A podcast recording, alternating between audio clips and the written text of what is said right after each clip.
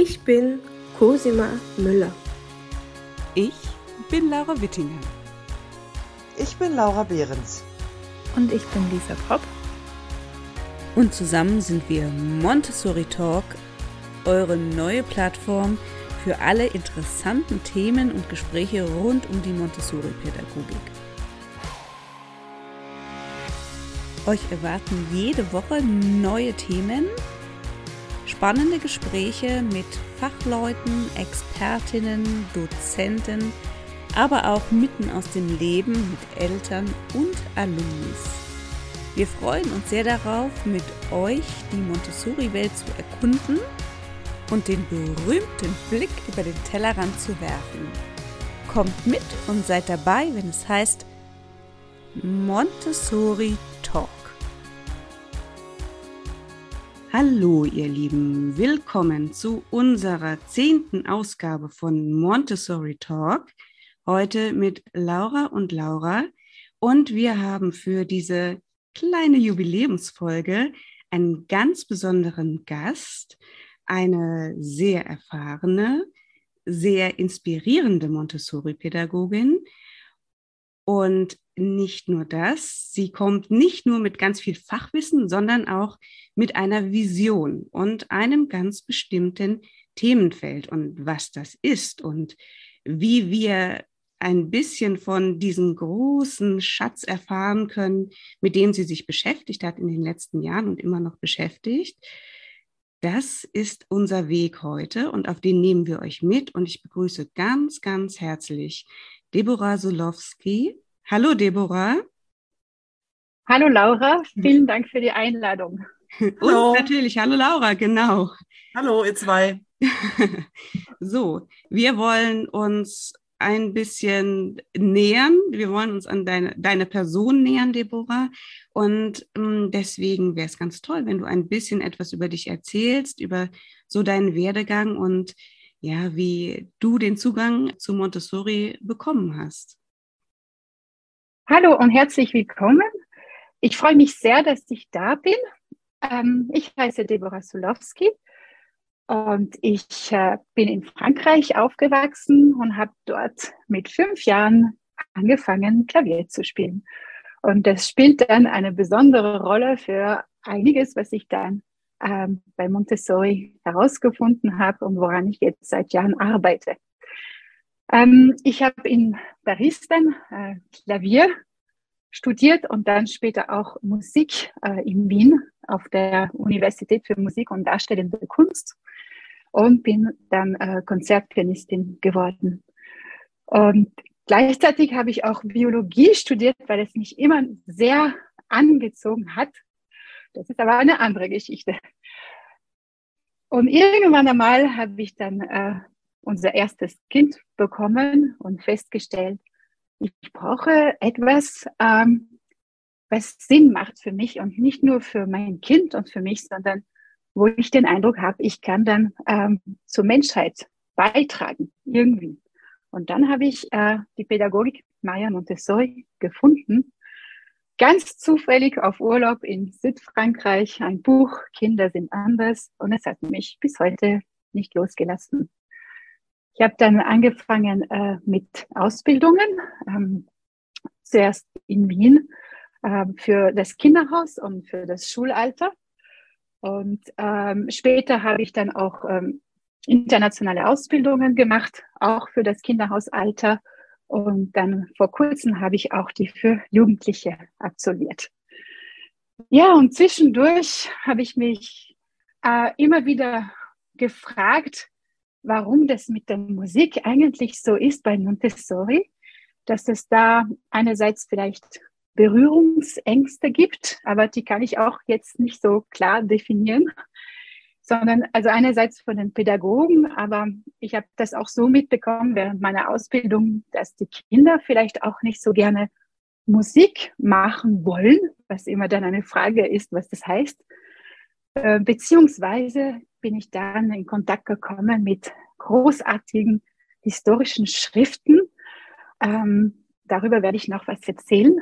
Und ich bin sehr dankbar, weil es hat mir dann eine völlig neue Welt eröffnet. Und darüber werden wir heute sprechen. Und wir freuen uns so sehr, Deborah, denn genau, du hast ja jetzt schon quasi äh, den Ansatz oder sozusagen den, äh, den, die Einleitung geliefert, dass die Musik und äh, ich setze direkt hinzu auch die Kunst, das sind äh, beides Felder oder Gebiete in der Montessori-Pädagogik, die auf den ersten Blick auch in den Ausbildungen und dementsprechend dann auch bei Pädagogen gar nicht so auf dem Schirm stehen, nicht so im Mittelpunkt stehen.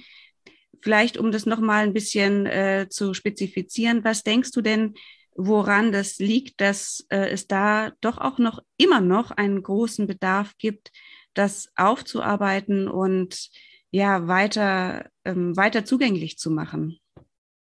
Ja, äh, danke, Laura. Ähm, ich glaube, dass äh, was Maria Montessori uns zeigt in ihren Schriften, in ihrer Haltung ist, sie bietet etwas an, was immer an den Bedürfnissen der Kinder und der Jugendlichen angepasst ist. Das heißt, eigentlich ist es gar keine Methode der Pädagogik. Es ist Leben, es ist äh, Wachsen, äh, entsprechend meinen Bedürfnissen und Interessen. Und ähm, darum hat sie teilweise auch, ähm, also in Bezug auf Kunst jetzt, äh, sehr klare Anweisungen gegeben, die manchmal vielleicht bisschen so äh, komisch vorkommen können, weil man denkt sich, Montessori heißt, Kinder sind frei. Und es ist immer die Frage, was wir damit verbinden. Also, und sie sagt für die erste Entwicklungsstufe, es geht um Freiheit und Disziplin. Also Freiheit ist nie allein. Und ich glaube, dass sie ähm, einerseits äh, eben diese Anweisung gegeben hat. Ähm, manchmal ist es nur ein Satz in ihren Schrift oder nur ein Paragraph. Und dann heißt es, wir müssen jetzt irgendwie wissen, wie wir mit Kindern umgehen in Bezug auf Musik anhand dieses Paragraphs, was gar nicht so einfach ist. Ähm, beziehungsweise glaube ich, dass sie Musik als so sehr verankert in unserem Menschen Dasein sieht, dass es nicht für nötig hält, das groß zu erklären. Also das mag jetzt ein bisschen ähm, äh, schwer dann vorkommen für uns Pädagogen, wenn wir dann in unseren unterschiedlichen vorbereiteten Umgebungen sind. Aber ich glaube, und es wurde mittlerweile von der Wissenschaft ähm, wirklich bewiesen, Musik ist nicht nur vorgegeben von der Umgebung, von der Kultur, wo wir da wachsen, sondern es ist auch biologisch in uns verankert, was ich hier sehr spannend finde und was auch zeigt, dass Maria Montessori ihrer Zeit wirklich voraus war und gesehen hat, Musik ist einfach da in uns. Ähm, ich weiß Kann ich da gleich mal einhaken, Deborah? Und zwar, ähm, das, was mich so beschäftigt, ist, äh, das hängt vielleicht auch mit dem Thema so ein bisschen zusammen mit den neuen Medien, ähm, dass viele ja auch sagen, Maria Montessori war nicht so äh, medienaffin oder was neue Technologie, ne, Technologien betrifft, äh, worüber wir sicher auch noch mal einen Podcast machen werden, was Maria Montessori dazu gesagt hat. Aber meine Frage zielt darauf hinaus, dass es vielleicht auch daran liegen kann, ähm, oder ob es daran liegt, dass Musik auf eine andere Art und Weise als vor 100 Jahren oder auch noch vor 50 Jahren in unserem oder 60 Jahren in unserem Bewusstsein ist. Jetzt können wir das Radio anschalten, wir haben YouTube, wir haben, ähm, wir haben alles Mögliche, dass wir Musik aus der Dose hören, von der Schallplatte natürlich, Kassette, über die Kassette bis jetzt diesen ganzen digitalen Kram. Ähm, also selber machen wir ja gar nicht mehr so Musik. Ne? Also zu Maria Montessoris Zeiten wurde in jedem äh, Handwerksbetrieb einfach noch gesungen. Oder? Wie ist es? Ähm, ja, das ist ein, ein, sehr spannender Punkt. Vielen Dank. Ich glaube, dass Maria Montessori immer äh, den Fortschritt, was du da gerade erwähnt hast mit Technologie, ähm, äh, als sehr wichtig erachtet. Allerdings mit einer Bedingung, dass es der menschlichen Entwicklung dient. Und ich glaube, es ist eine allgemeine Frage, die wir uns wirklich mitnehmen können. Einerseits in der Arbeit mit den Kindern und Jugendlichen, aber auch als Elternteil ist, dient es jetzt der Entwicklung meines Kindes, äh, meiner Jugendlichen zum Beispiel. Und ich glaube, dass Musik ähm, doch ein bisschen anders, äh, wie soll ich sagen, es ist, es ist schon sehr universell und es ist einfach in uns und es gibt auch da Beweise und ich werde hoffentlich da ein paar Beispiele erzählen können, äh, um zu zeigen, zum Beispiel, wir hören den Herzschlag äh, der Mutter, alle. Und auch zum Beispiel, dass das menschliche Ohr ist das am weitesten entwickeltes Organ und das ab dem vierten Monat in Utero. Und es ist kein Zufall, dass wir dieses Geschenk bekommen haben. Und, äh, und trotzdem gilt es, glaube ich, dieses Geschenk und die, das, was du jetzt auch schon gesagt hast, die Wichtigkeit ähm, von der Musik mehr in den Mittelpunkt zu rücken. Also ich glaube, es gibt oder es hat sich in den äh, letzten Jahrzehnten, und das äh, spielt jetzt auch noch mal ein bisschen darauf an, was Laura eben gesagt hat, einfach auch in unserer Gesellschaft ein bisschen verschoben und es ist aus der aus dem Zentrum ein bisschen rausgerückt und man hat äh, die Musik und auch die Kunst letzten Endes so als ähm, Beiwerk ähm, abgestempelt, das äh, ja mehr so den Neigungen entsprechend ist, aber was nicht unbedingt äh, dazu gehört, also was nicht sozusagen äh, zum, zum Zentrum der Bildung dazu gehört. Und das, was du sagst, ist ja genau das Gegenteil. Und da muss man, glaube ich, ansetzen und muss sagen, es ist etwas ganz Elementares und hat auch etwas damit zu tun, wie wir als ähm, Menschen lernen, ja, Selbstwirk Selbstwirksamkeit zu erfahren, schöpferische Tätigkeit zu erfahren und aber auch ja eben uns selber zu verwirklichen. Und alle diese Dinge müssen viel ernster genommen werden, als das vielleicht im Moment gerade so der Fall ist. Das ist zumindest meine Theorie. ja, ich bin damit einverstanden. Also es gibt für mich zwei Aspekte. Und ähm, in, in, im, Zuge meiner Workshops habe ich festgestellt, dass sehr oft eine Kränkung irgendwo sitzt. Ähm, der Musik gegenüber, aber vielleicht auch der Kunst, was dein Thema ist, Laura. Ähm, es ist so, dass äh, Musik, also das wurde jetzt auch äh, wissenschaftlich äh, erprobt, erreicht bestimmte Areale des Gehirns und ähm, vor allem, also natürlich dann diese berühmte Areale, die auch mit Sprachen zu tun haben, aber auch sehr viel mit Bewegung, was sehr spannend ist, weil deswegen haben wir Lust, äh, wenn wir da eine rhythmische Musik hören, dass wir aufstehen und mittanzen. Das tun ja Kinder. Wir haben da mehr Hemmungen, aber irgendwo haben wir doch Vielleicht verspüren wir das Bedürfnis, da aufzustehen und mitzutanzen. Aber es ist auch mit einem ganz besonderen Teil des Gehirns verbunden, nämlich mit diesem Urgehirn, was wir hinten haben und was, wo da Emotionen entstehen. Und das erklärt, warum manchmal nur ein einziger Satz, oft in der Kindheit oder in der Jugend, meistens vom nahestehenden Menschen, also aus der Familie oder von einem Lehrer, wo das Kind dann hört, ähm, du kannst es eh glatt vergessen, kannst überhaupt nicht singen oder vergiss es mit der Musik, das ist nicht deins. Ähm, das macht dann alles kaputt und blockiert komplett dann dieses ganze Potenzial in Bezug auf Musik. Und es ist nicht so, dass Musik eine Gabe ist. Wir werden mit Musik geboren. Wir haben das alle in uns. Und es ist einerseits wichtig, dass wir daran glauben, weil Musik einfach das Leben schöner macht und andererseits in unserer Arbeit mit den Kindern oder im Zusammenleben mit den Kindern, dass wir sehen, diese Kinder sind alle mit diesem Potenzial geboren. Und ich glaube, dass das, was Laura ähm, angesprochen hat mit der Technologie, können wir auch nutzen. Ich muss ehrlich zugeben, dass zum Beispiel jetzt für meine Arbeit äh, mit älteren äh, Schulkindern dass ich nicht diese Unmenge an CDs mehr kaufen muss, das hat auch was Positives. Also es ist immer die Frage für mich, wie mache ich das, dass Musik Teil des Lebens meiner Mitmenschen wird oder meiner Jugendlichen oder meiner Kinder, beziehungsweise wie dient es ihrer Entwicklung und kann ich dann die Technologie, die es gibt und die teilweise großartig ist, äh, mir zugute kommen lassen. Das führt mich jetzt, ich äh, schneide der Laura, glaube ich, heute permanent das Wort ab oder äh, nehme ihr alle Fragen aus dem Mund. Aber ähm, das führt mich ja auch zu dem weiteren Gedanken, ähm, wenn du in, bei Montessori-Pädagogen nachfragst, was ist denn das Musikcurriculum bei Maria Montessori? Und da wirst du, äh, sage ich jetzt, unterstelle ich jetzt einfach mal, äh, zu einem hohen Prozentanteil hören, ja, das sind die Glocken.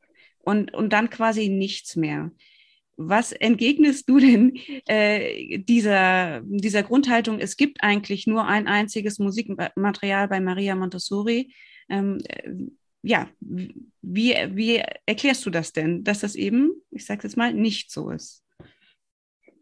Ähm, ja, das ist eine sehr spannende Frage und ich höre das oft äh, oder ich werde eingeladen und ich höre, kannst du uns zeigen, wie Musik geht und es sind immer entweder die Klangstäbe oder die Glocken. Ähm, ich glaube, wir reduzieren auch nicht Mathe auf das Multiplikationsbrett oder was auch immer.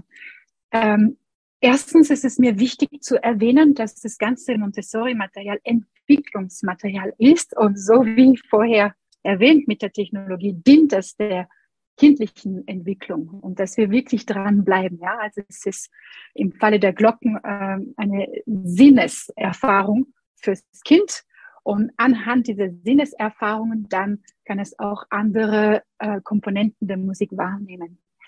Ähm, also ich muss schon da auch den Pädagogen, die sich dann beklagen, dass es nicht so viel gibt für Musik, schon recht geben. Denn was ich da bekommen habe, äh, schon vor langer Zeit jetzt, weiß, weiß ich nicht mehr so genau, aber so vor zehn Jahren ungefähr, ist ähm, eine Mitschrift aus einem internationalen Kurs von Anna Maria Maccheroni. Anna Maria Maccheroni war eine enge äh, Freundin von äh, Maria Montessori. Sie hat teilweise mit ihr gelebt und sie hat sehr viel mit ihr gearbeitet, nicht nur äh, über Musik, aber sehr viel, weil sie selbst äh, Konzertpianistin war. Und ähm, sie hat wirklich dann ein ganzes Curriculum auf die Beine gestellt für das Kinderhaus und für die Schule.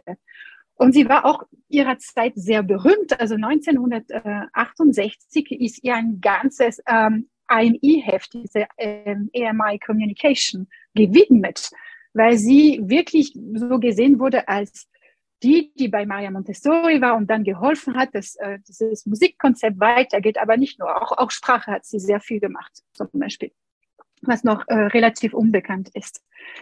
Und ähm, warum das dann, dieses ganze großartige Konzept ähm, verschwunden ist, weiß ich immer noch nicht so genau. Ich habe die Vermutung, dass irgendwann einmal ähm, die AMI, also die Association Montessori Internationale, versucht hat, wirklich dieses ähm, Erbe zu behalten. Also wirklich Mario Montessori und vielleicht ihre, ihren Sohn und ihren Enkelsohn, also Mario Montessori und dann Mario Montessori Junior, zu behalten und dass es da vielleicht ein bisschen verloren gegangen ist, obwohl sie wahnsinnig viel gemacht hat. Das heißt, wenn man sagt, ja, da ist eigentlich nicht so viel für Musik, stimmt das schon irgendwo in den Schriften von Maria Montessori. Und Maria Montessori in ihren Schriften sagt selbst, Anna Maria Macaroni hat sehr viel da, da, dafür gemacht. Und das, es stimmt auch. Und es ist da wirklich ein ganzes Curriculum für das Kind von drei bis zwölf Jahren. Vielleicht muss man auch ein bisschen an den Punkt kommen, äh, dass man sieht, ähm, dass Maria Montessori natürlich in erster Linie auch nur, ich sage es mal, nur in Anführungszeichen ein Mensch war, und äh, wie jeder Mensch, wie jeder Wissenschaftler, wie jeder Arzt, Ärztin ähm, natürlich auch mit Menschen zusammengearbeitet hat. Das geht gar nicht anders. Man kann sozusagen nicht alles genuin äh, selber ähm, erschaffen. Und genau, ich glaube auch, dass das ein Punkt ist, was du gesagt hast. Diese Kooperationen sind irgendwann ein bisschen zugunsten, sagen wir mal, des Kernkonzeptes in den Hintergrund geraten. Aber da sie ja in enger Zusammenarbeit auch mit ihr entstanden sind, also mit Maria Montessori entstanden sind, ist es ja doch sehr wichtig, ähm, die wieder hervorzuholen und dem sozusagen hinzuzufügen, ähm, damit es dieses große Gesamtkonzept wieder gibt, das ja nun eigentlich auch die Grundlage der Montessori-Pädagogik ist. Ja? Also dass alles äh, durchdacht ist und es ein großes netzartiges System ist an, wie du sagst, Entwicklungsmaterialien.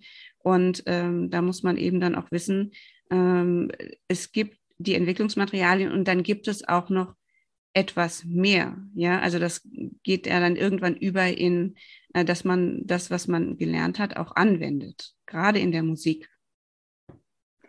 Also ich ähm, nee, ja, Entschuldigung. Jetzt sind es wir zwei diesmal.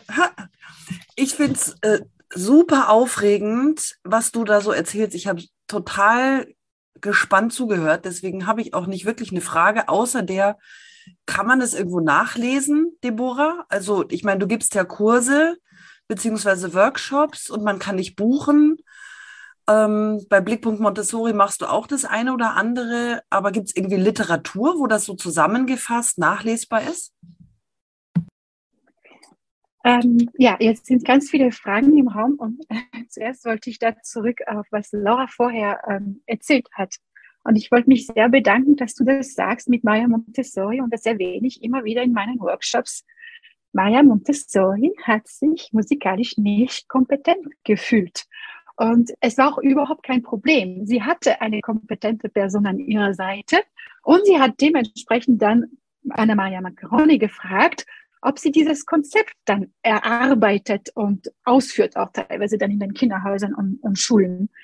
Und ich glaube, dass, dass, dass das ist ein ganz wichtiger Punkt für uns, wo wir manchmal den Eindruck haben, wir müssten als Montessori-Pädagogen und vielleicht als Eltern, die Montessori gut meinen, perfekt sein. Aber so ist das überhaupt nicht.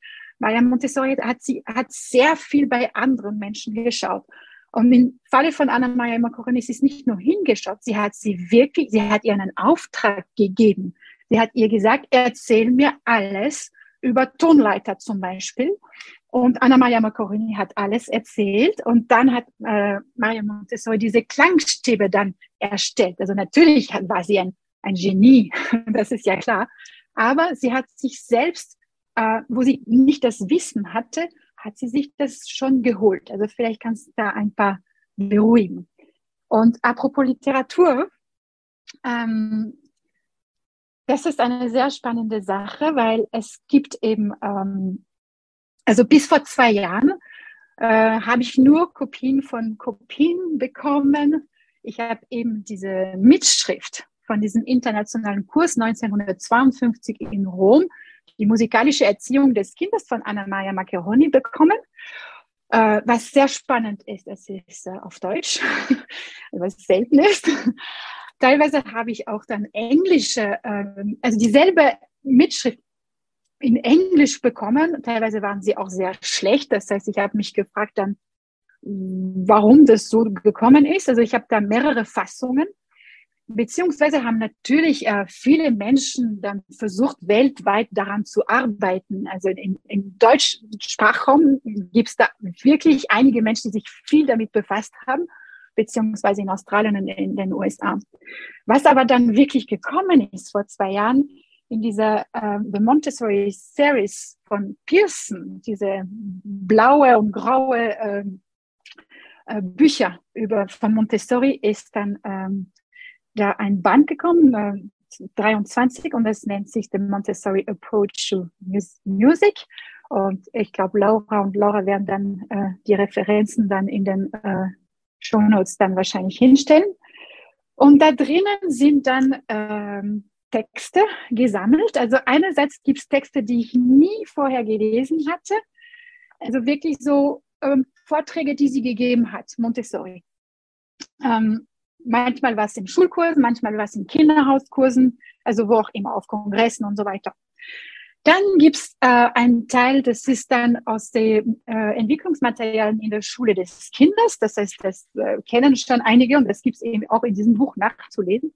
Und was ganz spannend wird, ist, der dritte Teil ist eben ähm, aus diesen Mitschriften, aus diesem Kurs von Anna Maria Maccherone, ist dann eben, ähm, ja, auf, auf Englisch ist es, äh, dann diese, das wurde wahrscheinlich übersetzt, äh, zusammengefasst. Also diese sechs Kapitel von Anna Maria Maccherone. Was allerdings noch fehlt, ist, dass es äh, zu diesen Mitschriften gibt es äh, unzählige handgeschriebene Musikbeispiele, also Melodien und Noten und wie gehen wir es an und was gibt's für die Kinder mit dem Rhythmus und wie machen wir Melodieanalyse. Also es gibt ganz, ganz viel und da gibt es auch sehr viele Beispiele und das wurde noch nicht veröffentlicht und ich arbeite daran jetzt äh, mit der ANI, dass es kommt. Wow. Also das Buch, du hast es in der Vorbereitung ja schon kurz gezeigt und ich habe echt nichts davon gewusst. Das ist wirklich irre. Ich werde mir das sofort besorgen. Was ich aber kenne, ist ähm, von Hans Wilms. Diese Bücher, die es auch über Nienhuis gibt. Kannst du dazu noch irgendwas sagen? Kennst du die? Das nennt sich das Montessori Musikmaterial 1 und 2. Ja, also Hans Wilms hat irrsinnig viel beigetragen, äh, dass äh, Musik in die Einrichtungen kommt. Und dafür können wir ihm wirklich sehr dankbar sein, weil vor allem in Deutschland hat da mehr stattgefunden als in anderen Ländern. Und zuerst das wirklich, dass er diese Anerkennung verdient. Ähm, er hatte auch diesen Text als Basis, nehme ich an, weil ich da auch ähm, Teile erkenne. Ich glaube nur, dass er sich sehr bemüht hat, das verständlich rüberzubringen. Und ich habe dann ein bisschen anderen mh, mm, einen Ansatz, nämlich ich bleibe komplett am Text. Das heißt, äh, in meinen Workshops und in, in, in den Handouts sind das ausschließlich ähm, wirklich Konzepte, historische Konzepte von Anna Maria Macaroni und Maria Montessori. Und ich füge nicht dazu von mir oder von meinen Überzeugungen oder wo ich denke, das sollten die Kinder schon können oder schon hören. Also ich glaube, das ist ein Unterschied und es ist, glaube ich, auch völlig in Ordnung. Der hat eine großartige Arbeit geleistet, hat auch äh, viel von seinem eigenen Wissen dazu gefügt und ich habe da eine, eine andere Herangehensweise. Okay, und äh, dann gibt es ja noch diese Rhythmuskästen, die sind nicht so bekannt, aber beim Prüfel einem Montessori-Material-Distributor äh, aus Österreich gibt es ja diese Rhythmuskästen und Taktkästen heißt es, glaube ich. Ähm, was, kannst du dazu auch noch was sagen? Also ich hatte die in meiner Klasse und habe die auch, muss ich sagen, recht erfolgreich eingesetzt. Mhm. Ähm, also diese Rhythmuskästen, die wurden von Nicole äh, Hochschwarzer, die lebt äh, in Tirol, so wie ich. Und äh, die hat sie auch da entwickelt, weil sie sich auch äh, viel, ähm, also sie hat auch viel dazu beigetragen, dass es da weitergeht. Aber vor allem, dass Kinder Musik bekommen. Und ähm, das Einzige ist, dass das Material eigentlich ursprünglich ein bisschen anders ge gedacht war. Also nach dem, was ich gelesen habe und was ich jetzt äh, da an Dokumenten habe. Erstens muss es kein Material aus Holz sein. Äh, das kostet viel. Also die Kosten sind immer so ein, eine Sache. Und es war ein bisschen anders gedacht, nämlich, dass es dreistufig aufgebaut ist dass Kinder zuerst diese Relation der Notenwerte erleben. Also das ist die erste Stufe im Kinderhaus. Dann, dass sie Takte bauen können, allerdings viel mehr als das, was im Kasten ist. Also nicht nur, also wir haben unterschiedliche Taktarten in der Musik und äh, es ist so mehr Mathe jetzt. Und äh, es war schon vorgesehen, dass es da mehrere Taktarten gibt, damit die Kinder wirklich dann experimentieren können. Und das ist auch für so Vorschulkinder und junge Schulkinder. Und dann später geht es darum, dass Kinder wirklich dann ihre Takte legen, ohne eben Kontrolle, die dritte Stufe und, und sie klatschen und sie aufschreiben und so weiter. Also dann geht es ganz viel ums experimentieren, erforschen, was dem kosmischen Kind äh, sehr gerecht ist. Das heißt, in meinen Workshops ähm, zeige ich, dass es da auch eine einfache Art und Weise gibt, die zu erstellen, die gar nicht so teuer ist und das reicht auch äh, völlig.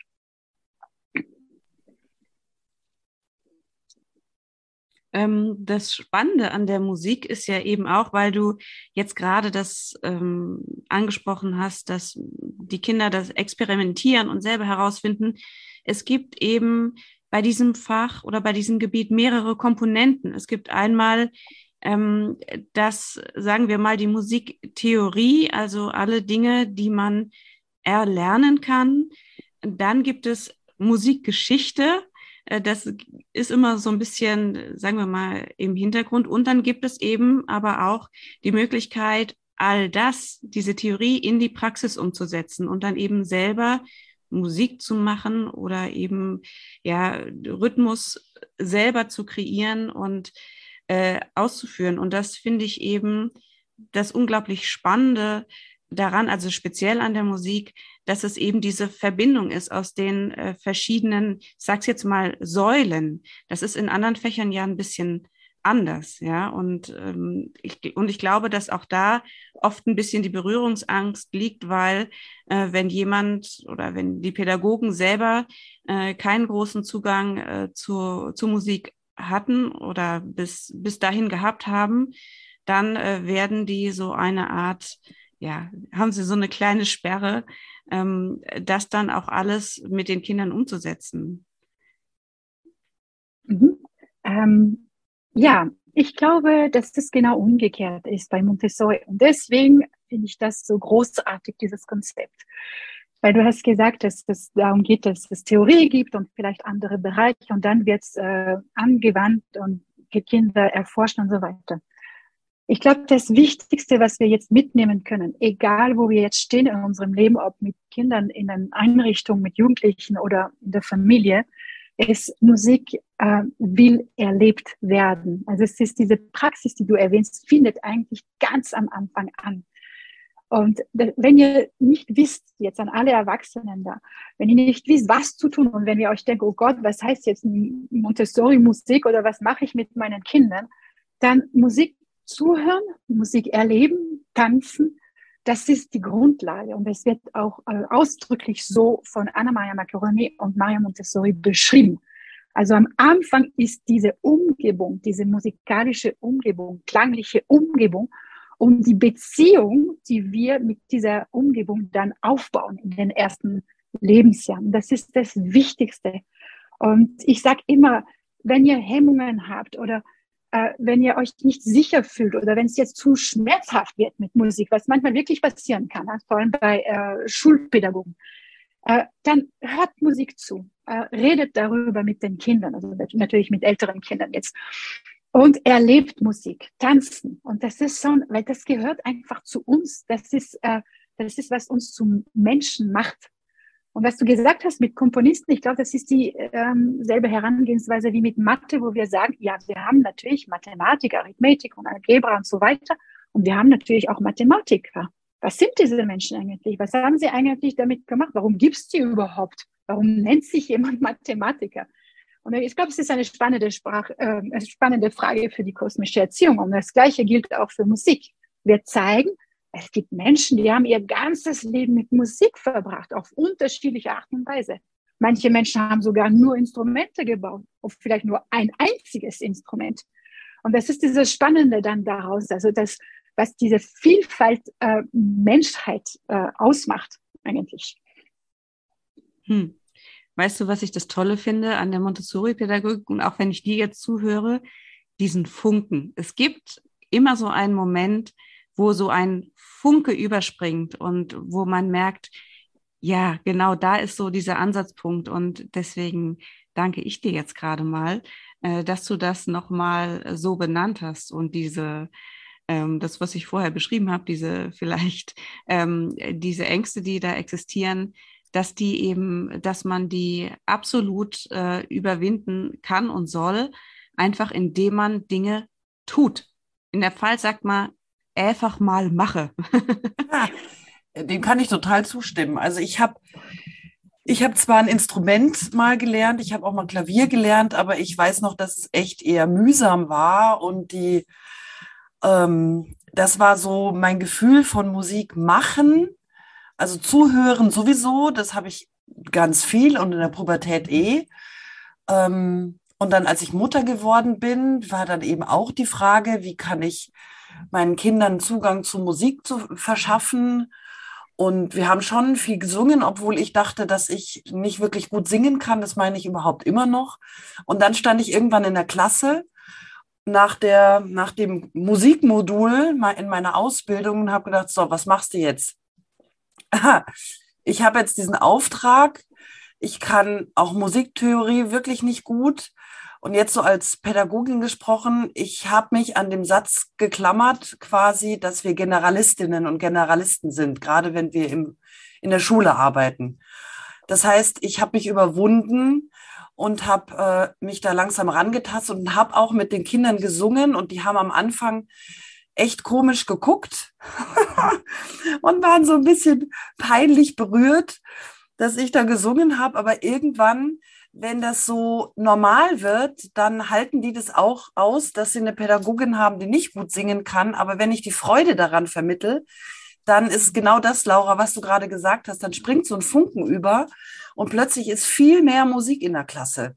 Dann haben sie sich an die Klangstäbe getraut, äh, haben die ersten kleinen Stücke selbst komponiert und vorgetragen. Dann tauchte plötzlich äh, eine Schülerin auf, die gesagt hat, oh, kann ich auch mal am Vormittag äh, Geige üben? Ich habe nachmittags keine Zeit. Dann habe ich gesagt, ja klar. Und dann ging das immer so weiter, bis schlussendlich wir mal äh, mit Hilfe von Eltern, die wo wir alle Musikerinnen und Musiker irgendwie in der Klasse haben oder auch in einer Parallelgruppe, ähm, ist dann sowas wie ein kleines Orchester entstanden und sogar eine Band, Jungs gemacht haben, die heute noch auftreten. Also die sind jetzt alle so 18, 19 und das ist daraus entstanden. Und das finde ich so großartig, wenn man mit so einem, so einem kleinen bisschen einfach anfängt und sich traut. Und ich kann, wenn ihr Pädagoginnen und Pädagogen zuhören, euch wirklich nur ermuntern und ermutigen, das einfach zu machen, weil es Freude macht. Und dann entwickelt sich das von alleine. Das ist ja das Großartige, wenn man mit Kindern arbeitet. Ja, vielen Dank, Laura, und vielen Dank, dass du dich getraut hast. Äh, du hast da den Kindern ein riesengroßes äh, Geschenk gemacht. Das ist äh, wunderbar und das sollte uns allen ermutigen. Ich möchte auch an dieser Stelle ähm, sagen, dass es, ähm, also natürlich geht es um diese klangliche Umgebung und dass es uns Freude macht und gleichzeitig haben uns eben Maria Montessori und Anna Maria Macaroni viele Schlüssel ähm, in die Hand gegeben, damit Kinder auch ein Verständnis für Musik äh, kriegen. Und ich glaube, das ist äh, auch ein ganz wichtiger Teil. Und sie sagt, äh, jetzt zu eurer Beruhigung, sagt Anna Maria Macaroni, ach, wenn die Lehrerin nicht weiß, weiß, also sie spricht immer von der Lehrerin, wenn die Lehrerin nicht weiter weiß, dann soll sie einfach den Kindern folgen. Ich glaube, wir können uns das äh, überall aufschreiben. Also sie meinte, wir lernen mit, wir wachsen mit und äh, dass das völlig in Ordnung ist. Also das ist das, was du gerade gesagt hast, Laura.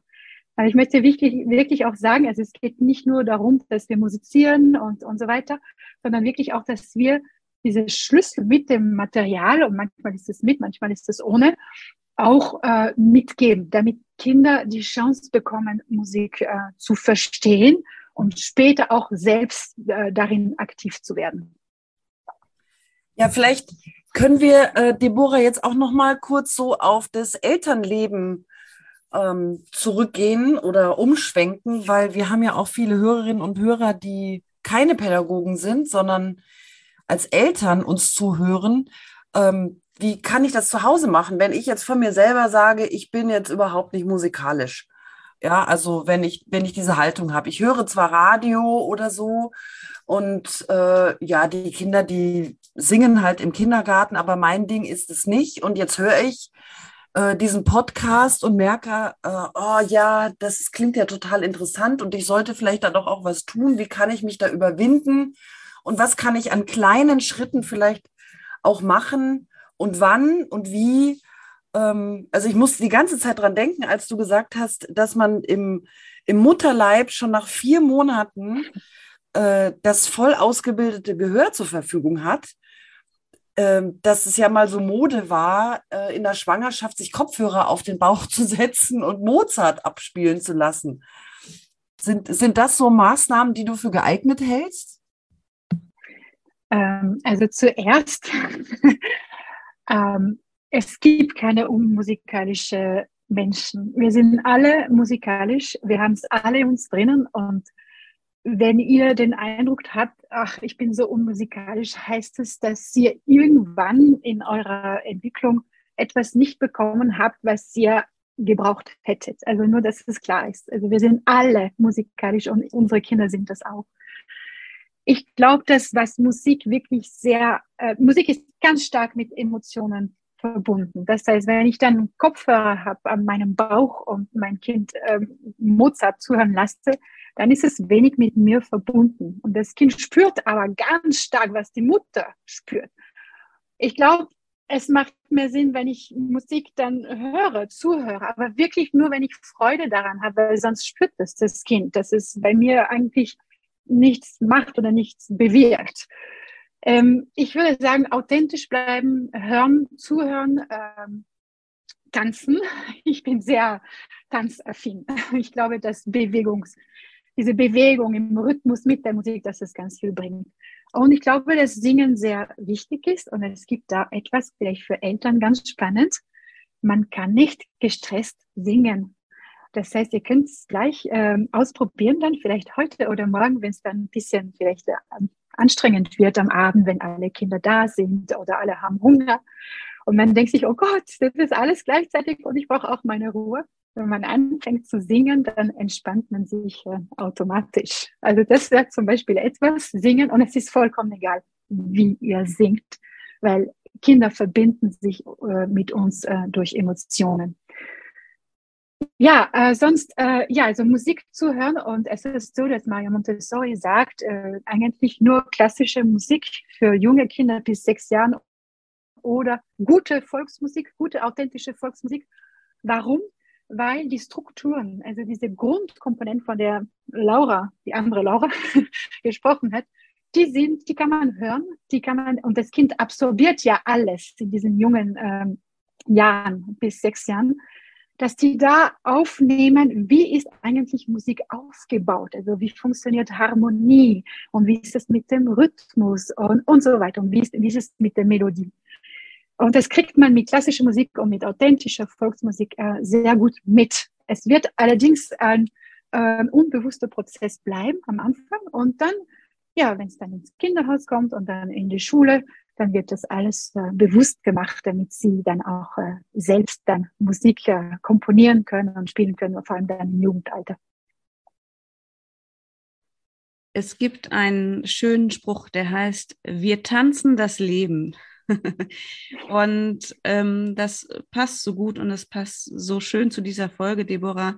Wir danken dir von Herzen, dass du uns mitgenommen hast auf diese Reise, auf diese noch nicht beendete Reise und äh, zumindest ein paar Stationen ähm, und uns einen Einblick gegeben hast. Und wir sind, so wie ich es schon fast gedacht habe am Anfang, inspiriert. Also ich bin inspiriert. Ich weiß von äh, der anderen Laura, dass sie auch inspiriert ist. Und ähm, ja, also so schön, dass du mit uns ins Gespräch gekommen bist und uns so viel berichtet hast, Deborah. Ich bedanke mich sehr für das Gespräch und für den ganzen Input, der er eingebracht hat. Äh, ja, äh, gemeinsam schaffen wir das, dass Musik wieder ins Leben der Kinder und der Jugendlichen kommt. Ja, ich möchte mich auch total gerne bedanken noch, dass das auch so spontan jetzt geklappt hat und dann noch die Musik. Ähm, quasi der Rahmen und Inhalt für unsere zehnte kleine Jubiläumsfolge war. Vielen Dank, das war echt super schön. Und dann übergebe ich an Laura für das Schlusswort. ja, das Schlusswort des Tages ist, ähm, wir verlinken euch alle Informationen und natürlich auch den äh, Buchtitel, von dem äh, Deborah vorhin geredet hat oder gesprochen hat, in den Show Notes. Ihr könnt das da nachlesen.